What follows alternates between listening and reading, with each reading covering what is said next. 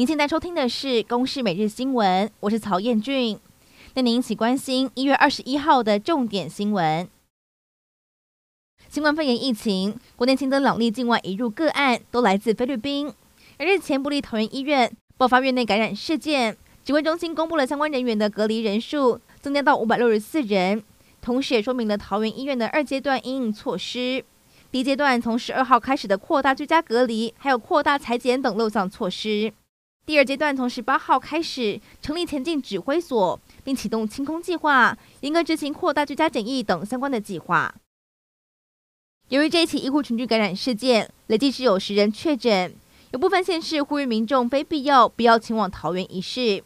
桃园市长郑文灿回应，桃园从疫情发生以来，一共收治两百二十三名的确诊病患，占全国四分之一，其中部桃收治了一百一十四位，负担很重。但医护相关人员不含糊，也希望大家多支持。现在会以防疫为最优先的考量。而至于日前指挥中心公布了确诊者足迹，其中案八六四曾经前往餐厅用餐，但业者调阅了监视器，发现用餐的时间和指挥中心公布有落差，引发社会关注。消失的三小时去哪？对此，指挥官陈时中解释，是框列时间比较长，目的是要让民众容易回忆。日本的知名连锁店唐吉诃德日前在台北市西门町开幕，吸引许多人潮，但也引发外界担心成为疫情的破口。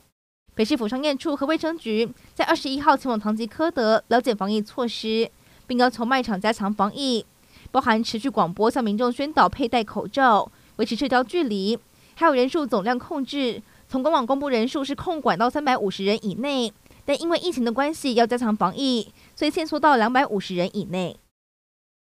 美国总统当选人拜登正式宣誓就任第四十六任的总统，在演说当中呼吁要团结，希望可以重新凝聚已经严重分裂的美国社会，并承诺会为全美国人民服务。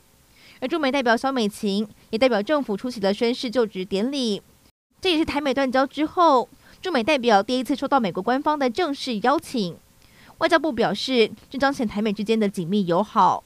总统蔡英文也向拜登还有贺锦丽祝贺。希望未来可以持续深化台美合作伙伴关系。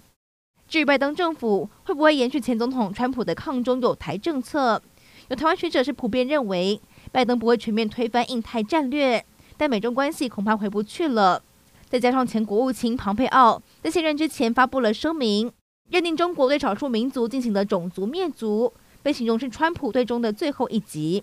对拜登而言，会是筹码还是再新增阻碍，都会是观察重点。以上内容由公视新闻制作，感谢您的收听。